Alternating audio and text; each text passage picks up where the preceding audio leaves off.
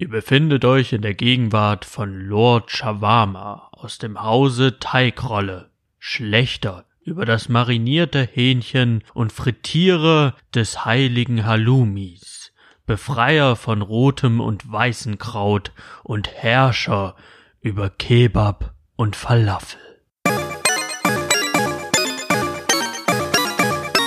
Shawarma und Spiele. Hallo und herzlich willkommen zur 26. Folge von Shawarma und Spiele, einer ganz besonderen Folge, denn sie markiert den Anfang einer Special-Reihe, die ich seit Beginn von Shawarma und Spiele geplant habe.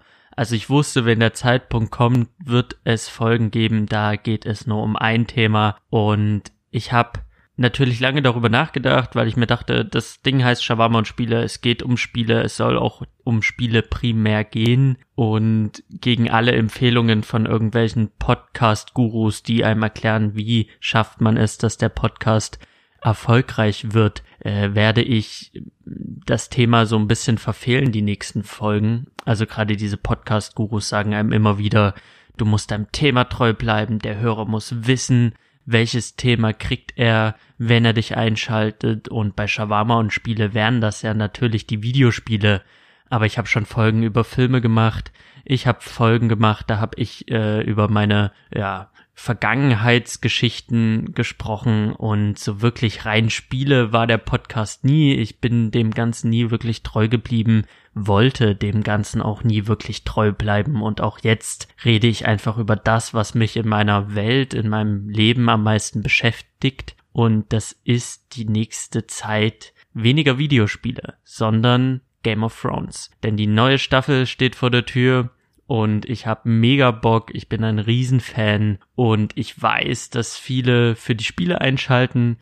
Ich weiß, dass viele nicht Fan sind von Game of Thrones und eigentlich müde sind, ständig davon zu hören, wie geil diese Serie ist. Und deswegen weiß ich, dass ich es nicht jedem recht machen kann mit diesen Special-Folgen, aber ich werde es auf jeden Fall durchziehen. Das heißt, die nächsten Wochen, nächste Woche kommt die erste Folge, werde ich Game of Thrones Recaps machen. Und nach diesen Recaps, wenn die finale Staffel durch ist, werde ich dann zu meinem gewohnten Rhythmus zurückkehren. Dann werde ich wieder ganz normale Shawarma und Spielefolgen machen. Da geht es dann wieder um Shawarma, da geht es dann auch wieder um Videospiele. Ansonsten bin ich jetzt gerade frisch im ersten Semester von meinem Studium angekommen. Das heißt, ihr kennt es aus Folge 3, ich bin meinem Ziel ein ganzes Stück näher, aber das heißt auch ganz viele Vorlesungen, Grundlage Webdesign, Grundlage Webkonzeption, Grundlage journalistisches Recherchieren, Grundlage,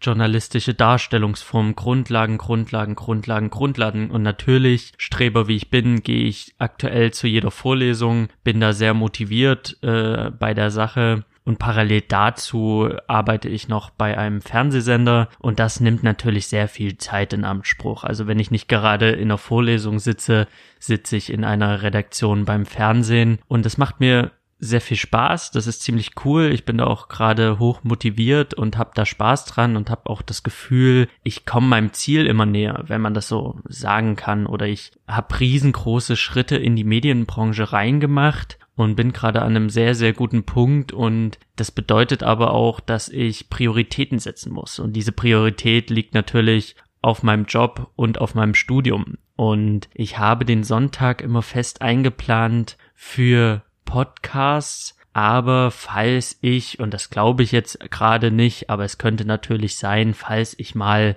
Hausarbeiten schreiben muss, falls ich mal was vorbereiten muss für mein Studium, dann kann es gut sein, dass ich mal eine Folge skippen muss. Das wird jetzt nicht in den nächsten Wochen sein, aber es könnte passieren und da hoffe ich einfach, dass ihr mir das nachseht. Und es wird auf jeden Fall im Wochenrhythmus immer eine neue Folge geben. Und falls mal eine Folge ausfällt, dann kommt sie definitiv dann das Wochenende drauf. Also ich bin da, denke ich, gut organisiert. Ich habe alles stark strukturiert und bin eigentlich guter Dinge, dass das alles so klappen wird, wie ich mir das denke. Doch die nächsten Wochen stehen sowieso im Zeichen von Game of Thrones, einer meiner absoluten Lieblingsserien of all time, die ich jetzt schon mittlerweile seit 2011 verfolge. Ich habe alle Bücher gelesen auf Deutsch, ich lese sie gerade nochmal auf Englisch, um mein Englisch so ein bisschen aufzupolieren und nochmal wieder reinzuwaben nach so einer langen Pause äh, in diese Welt von Westeros. Und ich kann es gut verstehen, dass jetzt einige vielleicht aufstehen und sagen, boah, nee, Game of Thrones, es geht mir so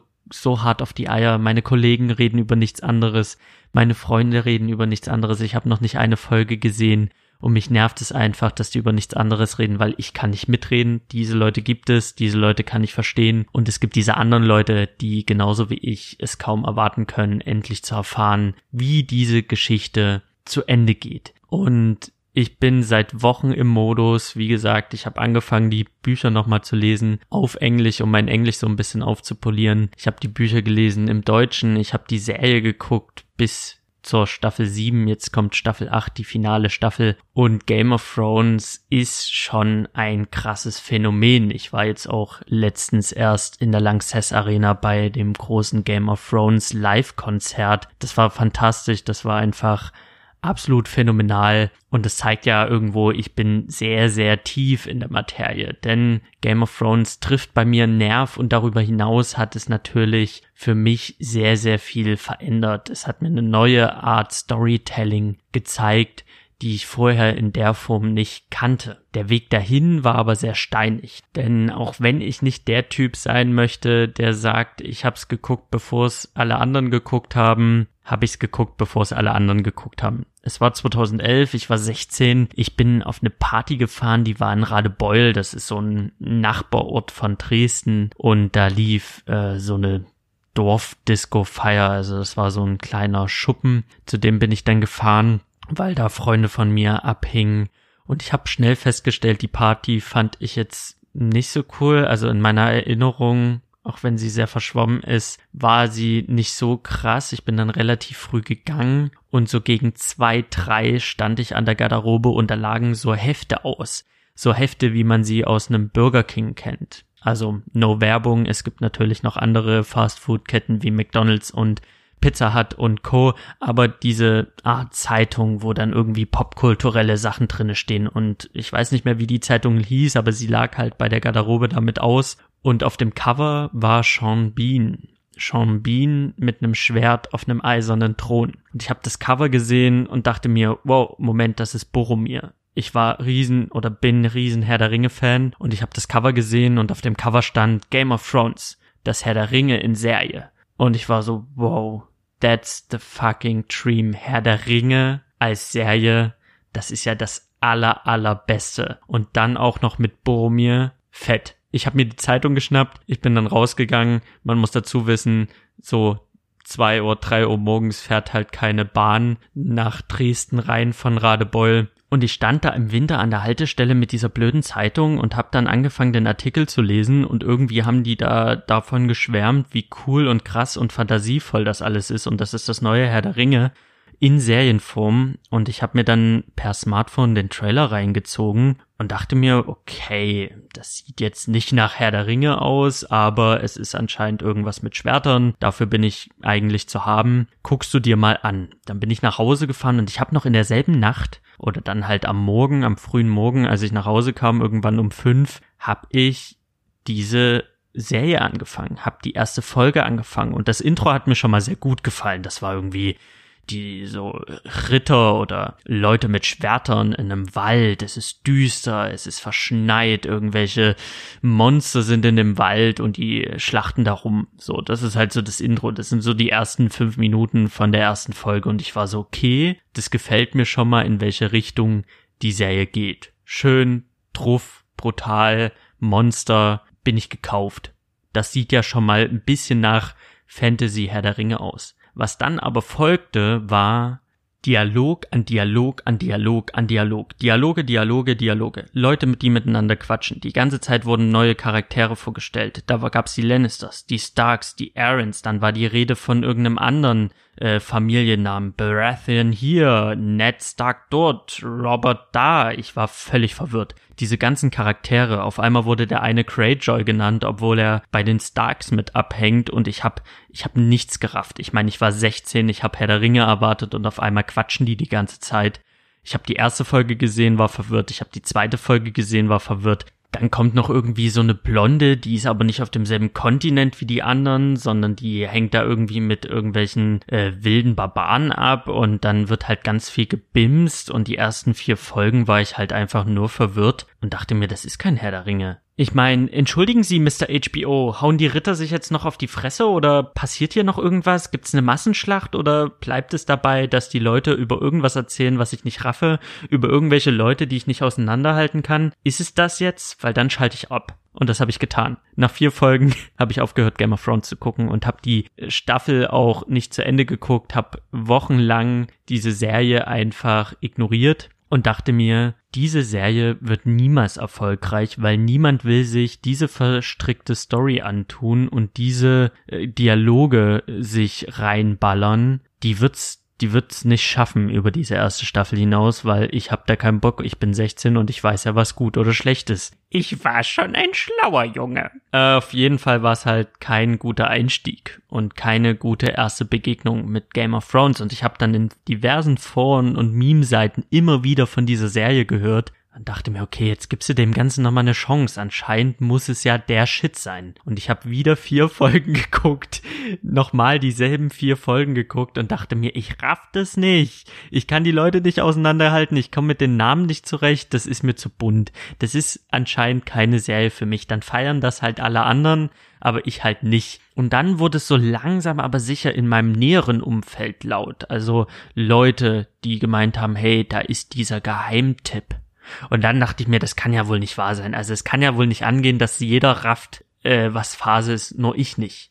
Also habe ich diese Serie zum dritten Mal angefangen und zum dritten Mal habe ich die ersten vier Folgen geguckt und irgendwie konnte ich ja dann schon fast mitsprechen. Irgendwie konnte ich sie dann natürlich auseinanderhalten, weil ich wusste, ah, okay, jetzt kommt wieder der König Robert, da ist die Cersei, da ist der Jamie, da ist der, da ist der, okay, das ist die eine Familie, das ist die andere Familie. Ich raff jetzt langsam, was geht. Und parallel dazu habe ich dann herausgefunden, dass das Ganze auf Büchern basiert und dass die Bücher natürlich dann schon weiter sind als die Serie. Das heißt, in welche Richtung die Serie geht, ist vorgegeben, vorgezeichnet und ich kann da sehr, sehr schnell gespoilert werden von Lesern der Buchreihe. Und ich habe dann immer sehr vorsichtig geguckt, was kann ich lesen, um mir das ein bisschen erklären zu lassen, worum es in dieser Serie geht, ohne mich zu spoilern. Und so habe ich langsam aber sicher dieses Konstrukt für mich entschlüsselt. Game of Thrones in der ersten Staffel für mich entschlüsselt und bin dann auch durch die ganze Staffel gekommen und hatte dann in der neunten Folge meinen ersten Was geht ab Moment, weil diese Serie in der neunten Folge mich völlig umgehauen hat und ich war so, Moment, das kann doch nicht sein. Es muss doch eigentlich so und so sein. Serien sind doch eigentlich so und so. Der normale Handlungsbogen ist ja so.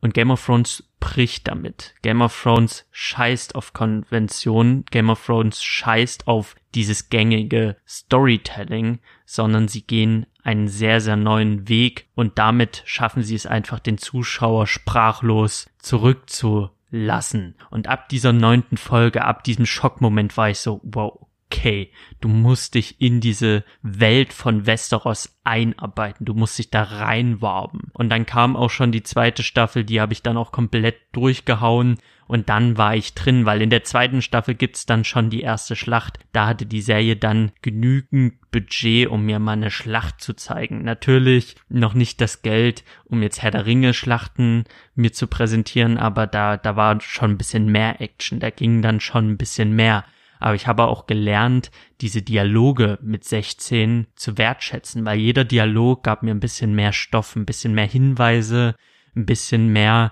mehr Fäden, aus denen ich dann diese Story für mich in ein Bild waben konnte. Und ich habe gelernt, dass ein Film oder eine Serie, da muss es nicht immer nur auf die Fresse geben, da kann es auch mal Dialog geben und es kann genauso spannend und genauso krass sein. Das war für mich auch ein Lernprozess mit 16. Und dann wurde ich mit der Serie älter und ich habe jede Staffel geguckt und ich war voll drinne. Auch wenn ich zugeben muss, am Ende der fünften Staffel war ich halt einfach so, okay, die ganze Staffel war scheiße, meine Lieblingscharaktere sind aus dem Spiel, ich habe keinen Bock mehr. Hab aber natürlich dann die sechste Staffel geguckt und mit der sechsten Staffel parallel dann auch die Bücher gelesen, hab die Bücher durchgelesen, hab gemerkt, dass gerade im Zeitraum fünfte Staffel die die Serie sehr sehr weit abweicht von den Büchern und die Bücher dann sehr sehr viel besser werden. Nur leider schreibt George die nicht zu Ende oder ich glaube nicht mehr dran, dass er die Bücher zu Ende schreiben wird oder die Geschichte zu Ende bringen wird, sondern ich muss mich jetzt mit dem Serienende zufrieden geben, auch wenn das sehr, sehr anders sein wird als das, was im Buch stattfindet, weil natürlich fehlende Charaktere, es fehlen äh, verschiedenste Dinge, die das Buch einfach so viel besser, so viel vielschichtiger machen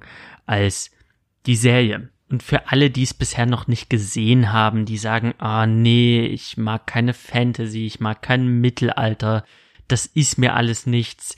Den kann ich nur sagen, Game of Thrones ist nicht die erfolgreichste Serie aller Zeiten, weil sie Fantasy ist 0815 oder weil sie Mittelalter ist. Das ist die beste Serie oder die erfolgreichste Serie aller Zeiten, weil sie mehr zu bieten hat als das, weil sie im Kern eben nicht das ist, sondern es geht um Ränkeschmieden, es geht um Intrigen, es geht um so, so viel mehr als nur um Fantasy, Drachen, Monster, Untote und derlei Getier, sondern es hat mehr als das zu bieten. Und ich habe schon so viele Leute kennengelernt, die keine Nerds sind, die mit Fantasy nichts am Hut haben, die das aber gucken. Und auch letztens habe ich eine Arbeitskollegin kennengelernt, die meinte, ja, ich habe das angefangen, weil all meine Kollegen darüber geredet haben. Ich hatte eigentlich keinen Bock darauf. Ich bin kein Fantasy-Fan, aber das finde ich jetzt cool. Und ich glaube, das geht ganz, ganz vielen so. Leute, die nichts mit Fantasy am Hut haben, gucken aber Game of Thrones.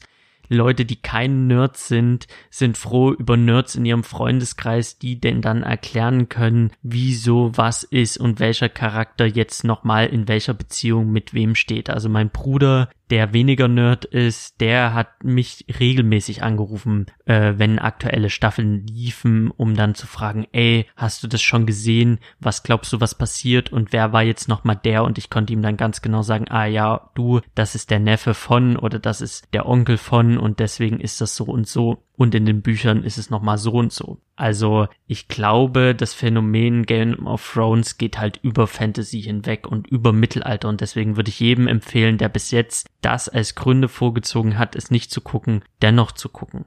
Denn der wird feststellen, es geht halt eben nicht im Kern um Fantasy, es ist eben nicht Herr der Ringe sondern es ist eigentlich eine sehr, sehr down-to-earth Mittelaltergeschichte. Und George R. R. Martin hat sich so viele Brocken aus der Geschichte rausgezogen, dass es schon mehr eine Mittelaltergeschichte ist als eine Fantasy-Geschichte. Das ist wirklich für jeden zu empfehlen. Jeder sollte da mal reingucken. Jeder sollte dem Ganzen mal eine Chance geben. Deswegen absolute Empfehlung an alle Hörer, die es bis jetzt noch nicht gesehen haben. Und für alle, die jetzt noch unsicher sind, den gebe ich jetzt so ein bisschen Anstoß, den gebe ich jetzt noch ein bisschen was an die Hand, damit sie die ersten Folgen gut überstehen und nicht so wie ich nach vier Folgen aufgeben, denn das ist ganz klar, die ersten Folgen sind knackerhart, da muss man sich reinfinden, da muss man am Ball bleiben, das ist wie ein Sekiro, das ist wie ein Bloodborne, wie ein Dark Souls, das, das muss man eine Weile lang einfach aushalten, bis man an den Payoff-Punkt kommt, bis man an den Punkt kommt, wo es knallt. Das ist keine Serie, die von der ersten Sekunde an ein völlig mitzerrt und ein übelstes Tempo vorlegt, sondern diese Serie nimmt sich HBO-like sehr, sehr viel Zeit, ihre Geschichte zu erzählen. Genauso wie das ein Sopranos macht, genauso wie das ein Wire, The Wire das macht. Das sind einfach Serien, die sind einfach fucking fantastisch, aber die brauchen halt ihre Zeit, um sich zu entwickeln. Die brauchen ihre Zeit, um sich, ja, um aufzublühen und diese Zeit muss man diesen Serien einfach geben. Die Kollegin, die ich äh, kennengelernt habe, die meinte halt auch, sie hat die ersten Folgen sehr, sehr viele Fragezeichen gehabt. Und ab dieser magischen Folge 9 ist sie dann reingerutscht und dann hat sie wirklich Staffel für Staffel durchgebinged, weil es einfach dann kickt, dann will man einfach wissen, was passiert, dann will man einfach immer mehr und mehr und mehr. Aber an diesen Punkt zu kommen ist schwer, einfach weil es so viele Charaktere gibt und einfach weil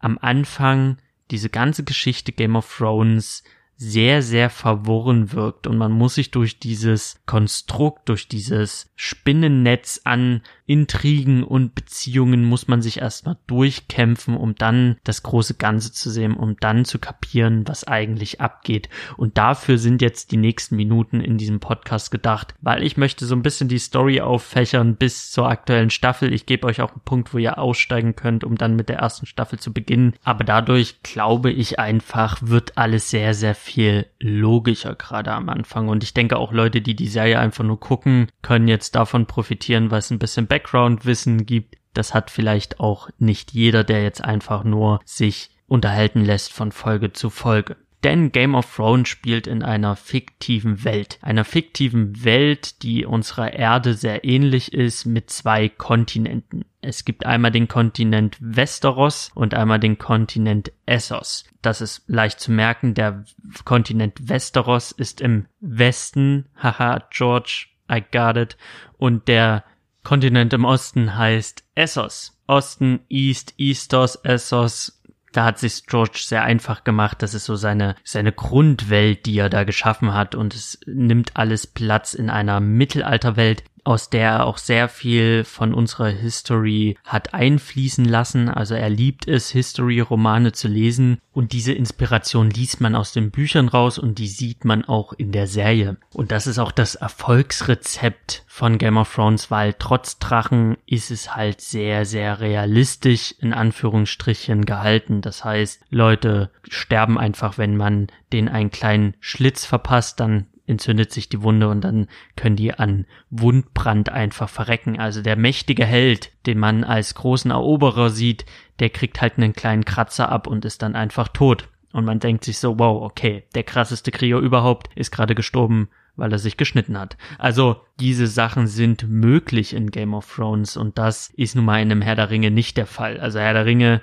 ja, drei Pfeile in die Brust, kämpft halt immer noch weiter, weil er der krasse Held ist. Das ist bei Game of Thrones nicht der Fall. Wer da einen Pfeil in die Brust kriegt, der ist halt tot. Der ist hinüber. Das macht halt, glaube ganz viel aus, dass es halt so sehr, sehr down to earth ist und sich so sehr stark an dem uns bekannten Mittelalter orientiert. Und die Geschichte von Westeros ist eine sehr simple, eine sehr einfache. Da haben Menschen gelebt auf diesem Kontinent oder da leben Menschen auf diesem Kontinent in einer Mittelalterzeit und es gibt da verschiedene Vegetationen auf diesem Kontinent. Also ganz im Norden schneit es, im Süden ist Wüste und in der Mitte ist so Gebirge und Grasflächen und das, dieses, dieses Westeros ist halt unterteilt in sieben Königreiche, so wie Britannien auch schon in sieben Königreiche unterteilt war, bis, lasst mich lügen, ein Angelsachsenkönig kam und sie geeint hat, aber da bin ich nicht so krass bewandert. Also das ist so die Grundlage von seiner Story und es fokussiert sich auch alles auf diesen einen Kontinent Westeros. Auf diesen Kontinent kam eines Tages ein großer Herrscher auf einem Drachen, der nannte sich Egon Targaryen, der Eroberer, der hatte einen Drachen und er hatte zwei Schwestern, die hatten auch jeweils einen Drachen und Drachen gab's in Westeros nicht und mit diesen Drachen, die halt die absolute Megawaffe sind, ähm, hat er dann Westeros erobert. Denn mit Schwert und Schild kannst du halt nicht gegen eine riesige, feuerspuckende Bestie antreten, denn die spuckt dich an mit Feuer und du bist tot. Die Burgen haben nicht so viel gebracht in Westeros, weil der Egon ist da durch drüber geflogen und hat die Burg in Brand gesetzt. Also Drachen als das allmächtige Werkzeug der Zerstörung ist er halt auf Westeros gelandet, hat Westeros erobert und war dann der erste große König von Westeros und alle sieben Königslande haben sich dann ihm unterworfen. Und somit ist dann Westeros äh, in der Form, wie wir es dann aus Game of Thrones kennen, mit seinen Strukturen entstanden, indem halt dieser Aegon Targaryen kam auf seinen Drachen. Und er hat dann auch die Familie Targaryen als oberste Königsfamilie etabliert. Und so regierten die Targaryens 300 Jahre lang über Westeros und irgendwann kam dann der Prinz, der Rhaegar Targaryen und der hat sich verguckt in die schöne Lyanna Stark, die aus dem Adelshaus Stark im Norden kam. Und er dachte sich, ey, die schnapp ich mir. Und ohne zu fragen, hat er sie sich einfach geschnappt. Das Problem war aber, Sie war aber schon dem Robert Baratheon versprochen. Die waren praktisch verlobt. Aber Rhaegar Targaryen, der Prinz von Westeros, hat sich trotzdem an sie rangemacht, hat sie entführt und daraufhin meinte Robert natürlich so, Digga, das kann halt, das geht halt nicht klar so, du kannst halt nicht meine Alte einfach schnappen, so, sie war mir versprochen, das geht halt nicht klar. Und wenn wir schon mal dabei sind, ähm, fuck you und fuck Targaryens, ich erkläre euch den Krieg. Das ist so ein bisschen die Troja-Geschichte. Der Prinz klaut die hübsche Frau und der eigentlich Verlobte oder der eigentliche Mann zieht dann in den Krieg für die Liebe und zettelt eine Rebellion an in Westeros. Das Problem ist, der Vater von äh, Rhaegar Targaryen, der ist als Mad King, als verrückter König bekannt. Also sein Vater hat halt eine ganz schöne Klatsche, verbrennt dann halt auch wahllos Adlige, darunter halt auch den Vater von Ned Stark, einem Kumpel von Robert Baratheon und seinen großen Bruder. Also die werden beide verbrannt, die beiden Starks von diesem verrückten König. Also sagt Ned so, Alter, der Vater hat nicht mehr alle Latten am Zaun, der Sohn hat meine Schwester geklaut, also Liana Stark. Robert sagt so, ja, das ist nicht nur deine Schwester, das ist auch meine Verlobte so, was geht. Wir verbünden uns jetzt gegen die Krone. Das heißt, die Starks und die Baratheons haben dann halt ihre Adelshäuser, die sie halt als Untertan hatten, zusammengezogen, ihre Armeen zusammengezogen und dann gab's ordentlich aufs Fressbrett. Also die äh, der ganze Kontinent ist in Bürgerkrieg verfallen. Die Rebellion wurde angezettelt von Robert Baratheon und immer mehr Adelshäuser, die halt auch von den Targaryens auf die eine oder andere Weise angepisst worden sind, haben sich der Rebellion angeschlossen und Robert Baratheon hat dann schlussendlich den Prinzen, den Rhaegar, erschlagen in einer großen Schlacht, hat ihn getötet aus Rache, weil während der Rebellion ist Lyanna verstorben. Robert hat dann den Entführer erschlagen und zur selben Zeit gab es dann auch einen Putsch innerhalb der Hauptstadt von Westeros, dort wo der König saß. Und dort hat dann Jamie Lannister, den man dann auch in der ersten Folge kennenlernt von Game of Thrones, den verrückten König umgebracht, ihn die Kehle durchgeschnitten und damit war halt waren die Targaryens am Ende. Der König war tot, sein Nachfolger war tot und alle anderen Nachfolger oder alle anderen Targaryens wurden auch abgeschlachtet, bis auf zwei Kinder ein Baby und ein kleiner Junge. Die wurden dann von Targaryen-Anhänger ganz schnell nach Essos, also dem zweiten Kontinent, verschüppt und ins Exil gebracht. Und dann war Robert König von Westeros, weil es gab, brauchte ja einen neuen König und er hat sich den ja im Krieg in der Rebellion erkämpft, den Thron. Aber Robert wollte den Thron eigentlich gar nicht, er wollte ja seine Liana wieder, aber Liana war tot, also hat er irgendwie nichts erreicht mit seiner Rebellion und das hat ihn ziemlich traurig gemacht, ziemlich depressiv und er fing an zu saufen und zu hohnen und dann vergingen 15 Jahre in relativem Frieden. Und da beginnt Game of Thrones. Da beginnt die erste Staffel, da beginnt das erste Buch. Robert sitzt auf dem Thron von Westeros und seine rechte Hand, also nicht seine reale rechte Hand, die an seinem Arm baumelt, sondern die Position, also seine, seine rechte Hand, sein oberster Befehlshaber Mitregent, der Vizekönig, wenn man so will, verstirbt auf mysteriöse Art und Weise. Er ist noch gar nicht in dem Alter, wo er einfach sterben sollte, aber er stirbt einfach und es ist alles sehr, sehr mysteriös. Robert braucht also einen Vizekönig, jemand, der für ihn regiert, während er säuft und hurt und nicht regiert, weil er gar keinen Bock hat auf Regieren. Also die Hand des Königs ist die zweitoberste Person im ganzen Königreich Westeros das heißt, es kommt der König, danach kommt die Hand des Königs und danach kommen erst alle anderen. Er braucht also einen neuen Stellvertreter. Also reist er in den Norden zu seinem besten Kumpel Ned, mit dem er ja die Rebellion gewonnen hat, Ned Stark, und bittet ihm darum, die neue Hand zu werden. Und Ned Stark hatte eigentlich gar nicht so Bock drauf, denn er ist ein ehrenvoller, ehrenhafter, stolzer Mann des Nordens und er hat eigentlich keinen Bock auf Ränke schmieden und die ganzen hinterlistigen, hinterfotzigen Adligen aus dem Süden. Aber Robert sagt, hey, ich bin dein König, ich bin aber auch dein bester Kumpel und ich sag dir einfach, du bist mein Vize, Punkt aus Ende, du kommst jetzt mit. Und das ist die erste Folge von Game of Thrones und daraus entwickelt sich dann ein großes Konstrukt aus Intrigen, denn die alte Hand des Königs ist natürlich nicht einfach tot umgefallen, sondern sie wurde vergiftet. Das ist ein offenes Geheimnis. Es muss noch herausgefunden werden, wer hat es getan und wer verfolgt welches Ziel. Alle haben irgendwie ihre Pläne, alle streben irgendwie nach Macht oder nach ihren eigenen Vorteilen und so entspinnt sich dann die Geschichte von Game of Thrones. Und parallel dazu, also während sich die Adligen in Westeros streiten um diesen Thron oder ihre Ränke schmieden, befindet sich auf Essos ein Mädchen. Als Baby ist sie ins Exil gegangen, jetzt ist sie eine für Mittelalterverhältnisse erwachsene Frau, sie ist 14 und sie ist einer der letzten Targaryens. Sie hat nur noch ihren Bruder Viserion Targaryen, der ja eigentlich Anspruch auf den Thron hat. Der wurde ihm vom Robert ja mehr oder weniger in der Rebellion geklaut. Und er will sich den Thron natürlich zurückholen. Also verkauft er seine Schwester, die Daenerys Targaryen, kurzerhand an einen Barbarenlord, einen Dothraki-Lord, einen Karl. Also Dothraki, das ist so ein reitendes Barbarenvolk, die halt nichts anderes im Kopf haben, als zu kämpfen und zu schlachten. Und er denkt sich, okay, ich verkaufe einfach meine Schwester. Der soll die heiraten, der soll die bimsen, der soll mit der machen, was, was er, was er will. Und im Gegenzug kämpft er für mich. Das ist so der Plan. Also in, im Osten planen die Targaryens die Rückeroberung des Throns, während in Westeros die Adligen ihre Spielchen spielen.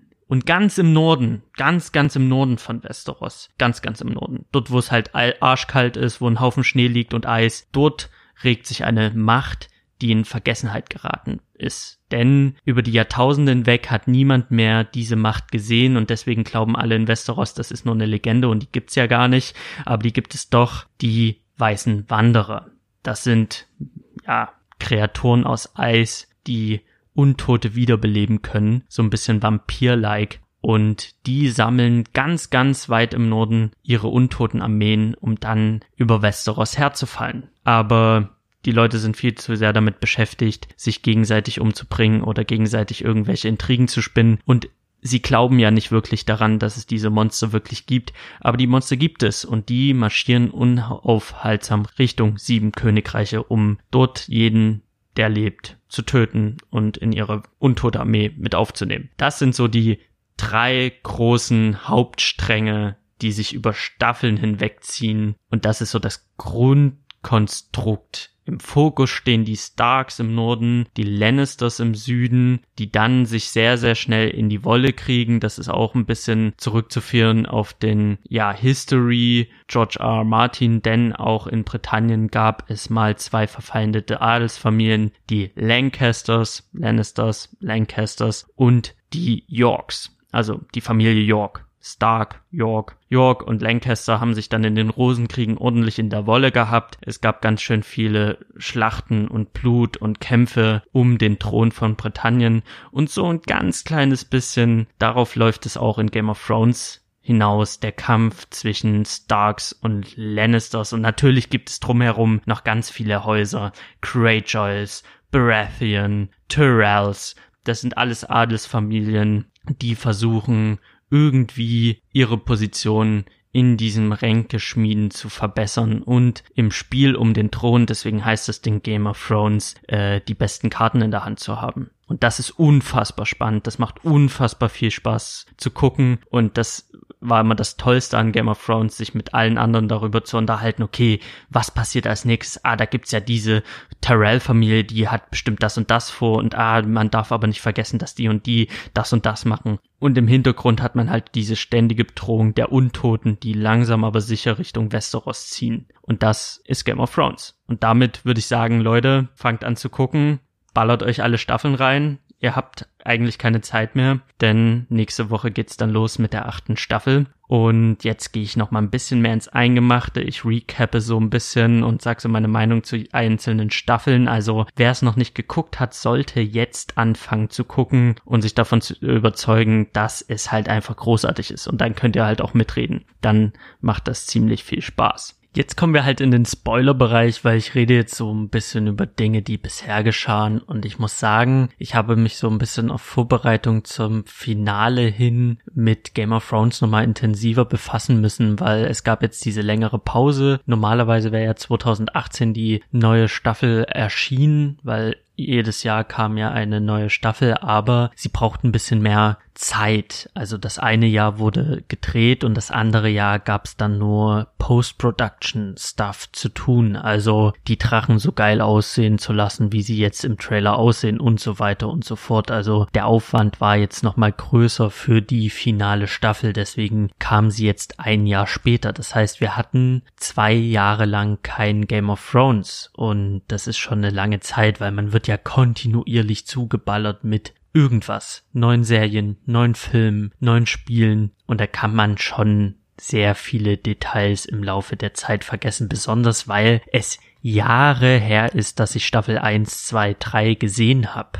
2011 habe ich angefangen, 2012 zweite Staffel, 2013 dann die dritte Staffel. Das ist schon eine sehr, sehr lange Zeit und ich habe diese Staffeln alle nur einmal in meinem Leben gesehen. Hab die Bücher gelesen, die sind ja die ersten drei Staffeln sehr, sehr nah an der Serie oder andersrum, die Serie ist sehr, sehr nah an den Büchern. Die Veränderungen schleichen sich dann nach und nach ein und werden dann immer mehr, bis es dann in Staffel 5 gravierende Unterschiede gibt. Und Staffel 6 ist ja dann den Büchern voraus. Deswegen habe ich sehr viel Buchwissen, ich habe das Serienwissen, aber ich musste jetzt im Nachgang mir sehr, sehr viel neu erarbeiten. Wie war das damals? Wie ist es gelaufen?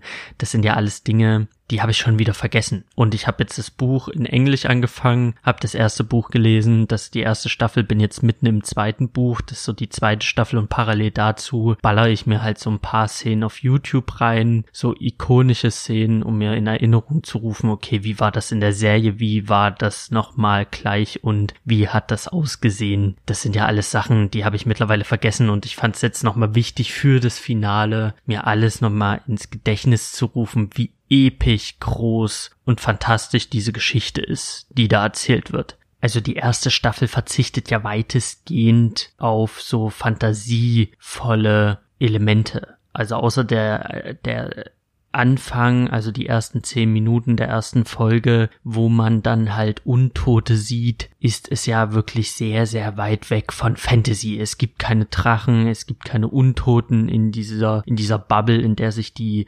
Protagonisten bewegen. Für die sind äh, diese ganzen Fantasy-Elemente genauso Fantasy, wie sie für uns sind. Sie glauben nicht an Drachen, sie glauben nicht an die White Walker im Norden, sie glauben nicht an die Untoten. Und so ist die erste Staffel ja sehr fantasielos und konzentriert sich wirklich nur auf das Intrigenspiel um den Thron. Und ich glaube, das war das Problem. Deswegen war ich mit 16 da einfach raus, weil es halt kein Herr der Ringe war, sondern es war halt dreckigstes Mittelalter. Und auch die ganze erste Staffel, auch als ich dann drin war, gab es so Szenen, die fand ich gewöhnungsbedürftig, weil ich das halt von anderen Serien nicht gewohnt war und ich mir immer sehr, sehr viel ausmale, wenn ich das gucke. Also wenn ich mir zum Beispiel ganz dumm gesagt einen Daredevil angucke, dann sehe ich Daredevil und weiß, okay, irgendwann wird er halt der krasse Superheld und haut alle um und das wird richtig cool. Oder ja, jetzt fallen mir keine Serien ein, aber so ein so ein Punisher, die, die Leidensgeschichte von ihm. Ich weiß, es kommt halt zu diesem Punkt,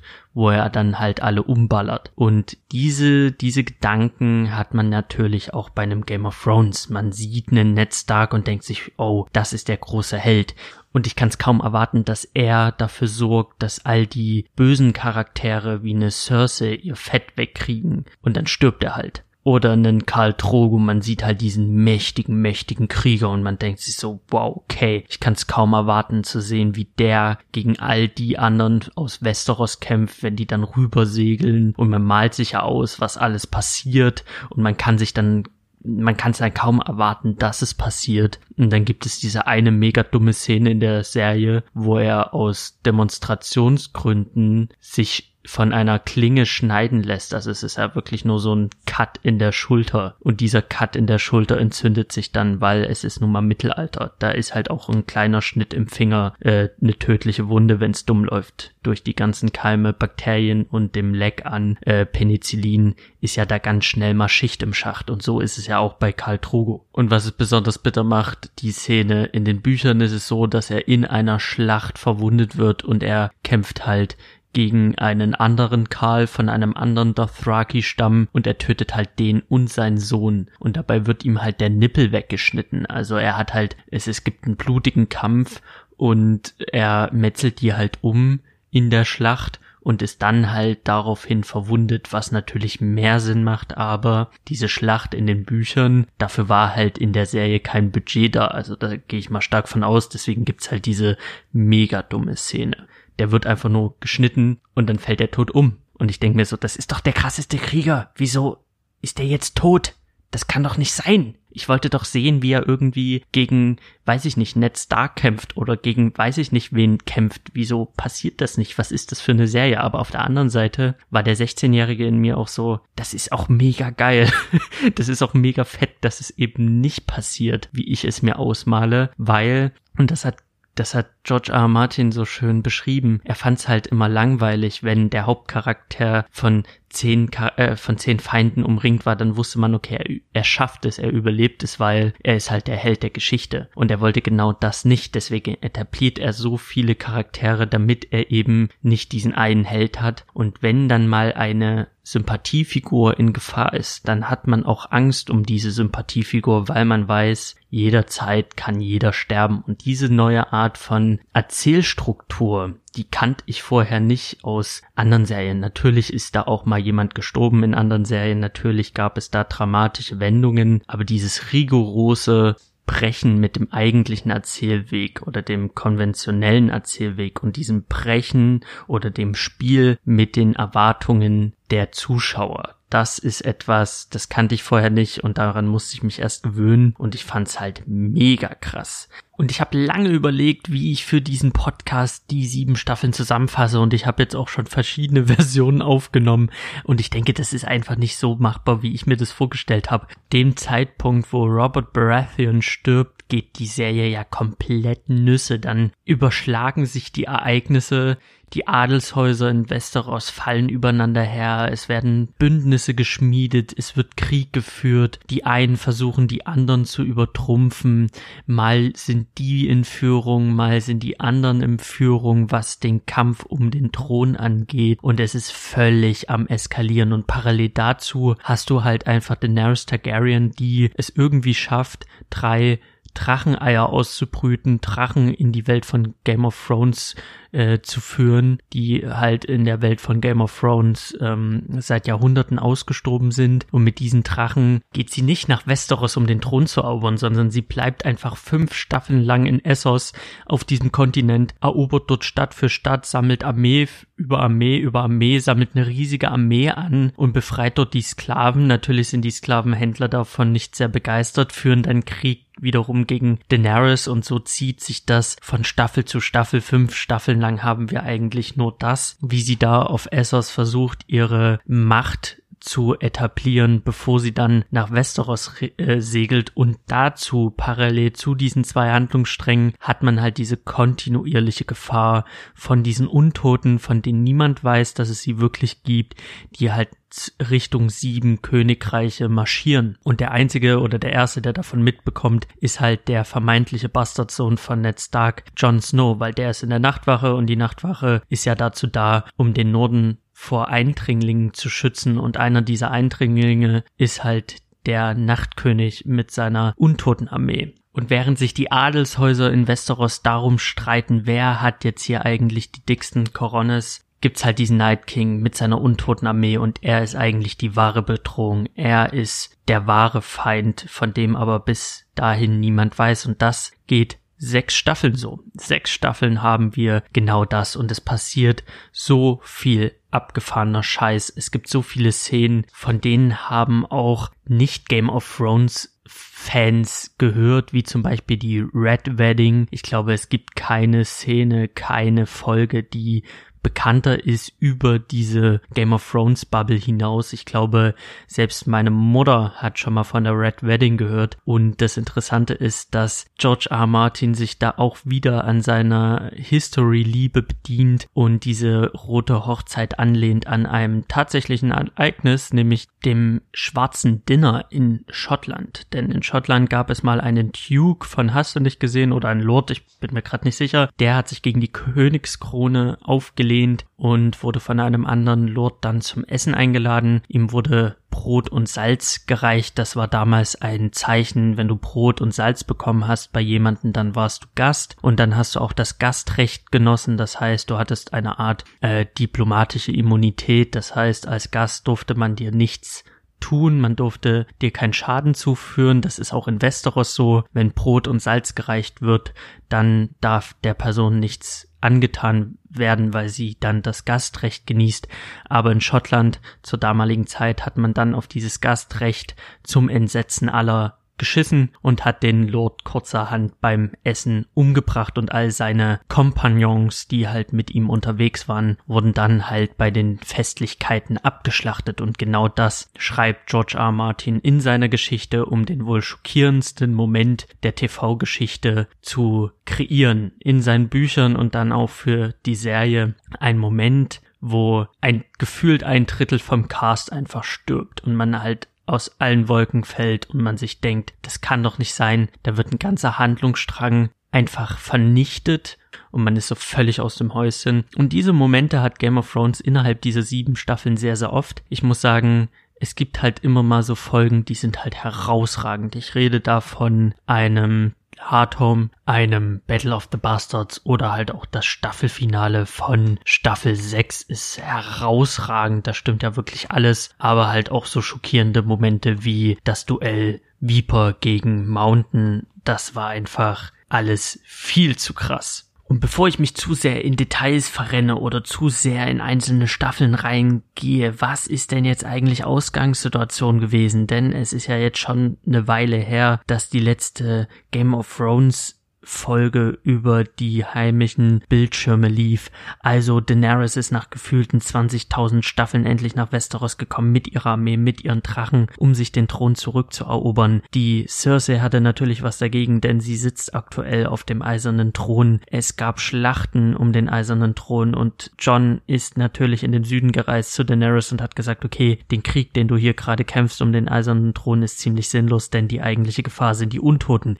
Die Untoten waren auf dem Vormarsch. Man hat sich überlegt, wie kann man jetzt Cersei davon überzeugen, dass es Untote gibt. Dann kam der bescheuertste Pla Plan, den es jemals gab in der History of All Time, nämlich man klaut einfach aus dieser riesigen Untotenarmee einen Untoten. Das war einfach unfassbar dumm alles. Das war unfassbar dumm. Also die gehen dorthin, klauen einen Untoten. Bei der ganzen dämlichen Mission stirbt dann auch noch ein Drache. Der Drache wird natürlich vom Night King dann wiederbelebt, wird zum Zombie-Drachen und sie schaffen es gerade so noch zu fliehen vom Night King und sie packen dann die, den Untoten vor die Füße von Cersei und sagen, hey du Prinzessin, Königin, wie auch immer, hier ist ein Untoter, wir haben ein Problem, würdest du uns helfen? Wir machen jetzt kurzzeitig Frieden. Es geht nämlich um mehr als nur um den eisernen Thron. Es geht hier einfach ums Überleben. Und Cersei ist so, ja, okay, können wir machen. Insgeheime macht sie es natürlich nicht. Sie sichert zwar jegliche Unterstützung zu, aber am Ende macht sie dann doch einen Rückzieher, verbarrikadiert sich in der Hauptstadt und hat dann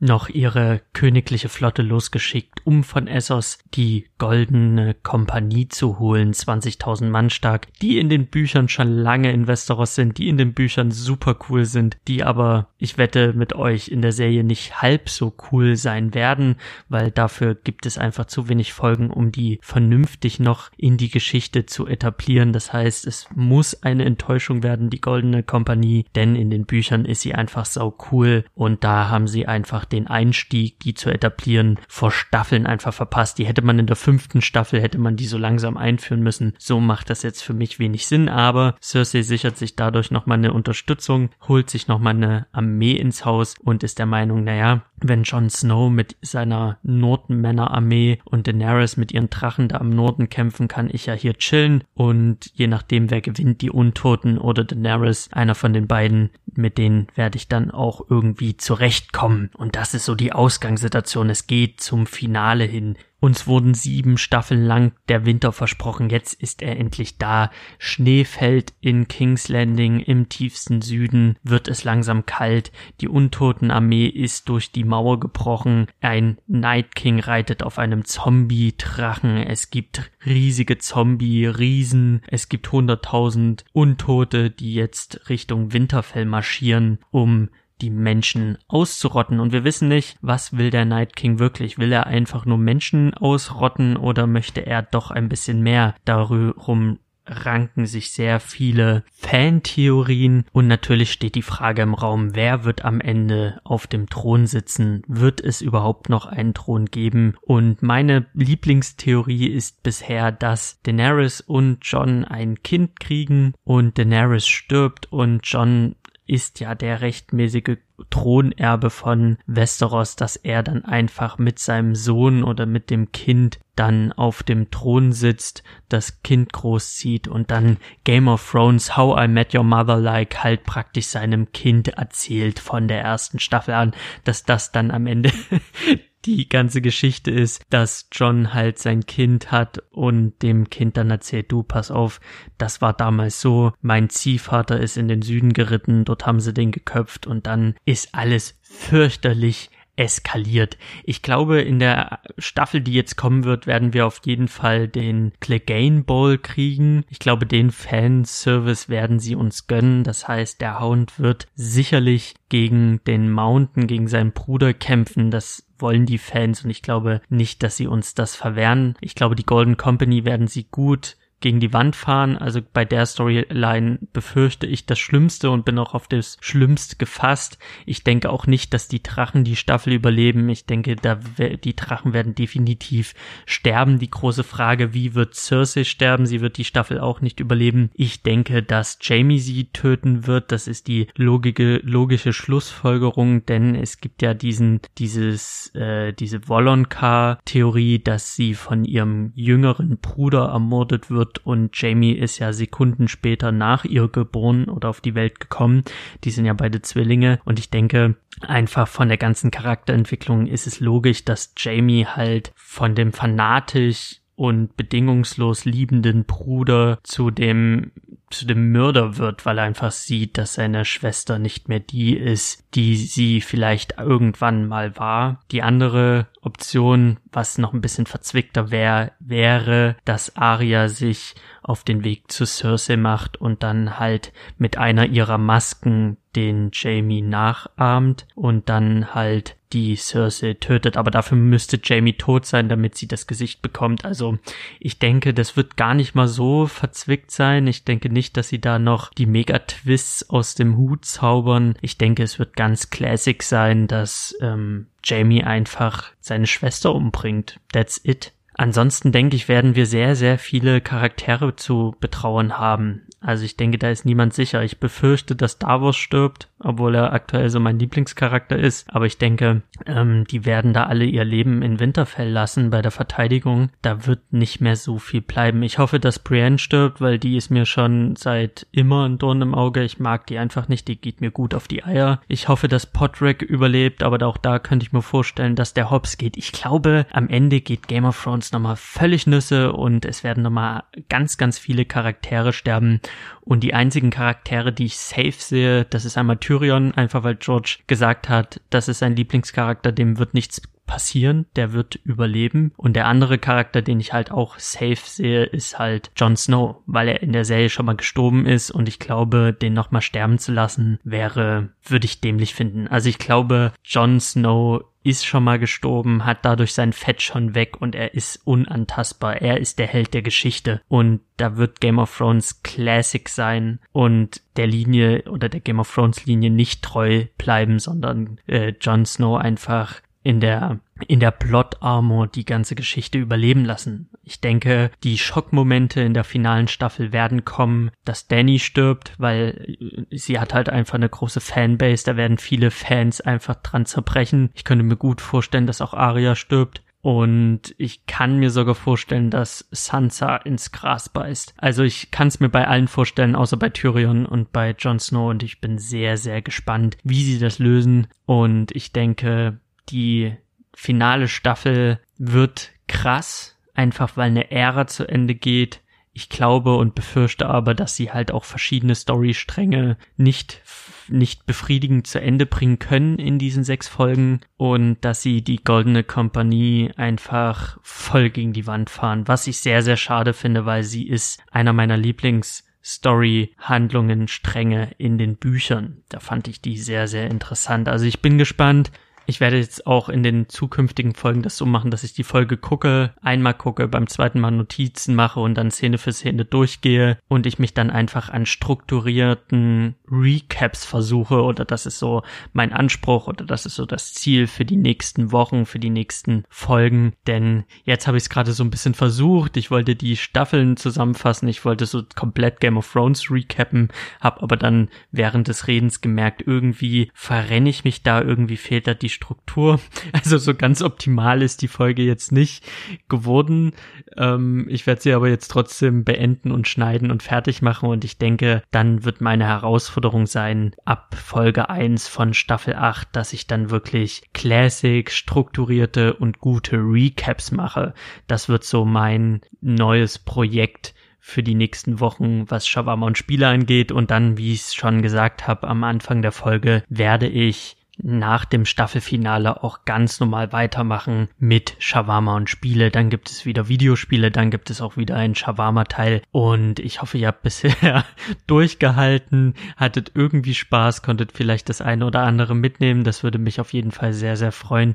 Vielen Dank fürs Zuhören, vielen Dank für das nette Feedback, was ich immer wieder bekomme. Und ähm, damit habe ich wieder alles gesagt, was ich sagen wollte. Ich wünsche euch einen wunderschönen Morgen, einen wunderschönen Mittag, einen wunderschönen Abend, egal wann ihr das hört. Vielen, vielen Dank fürs Zuhören und bis bald. Shawarma und Chile.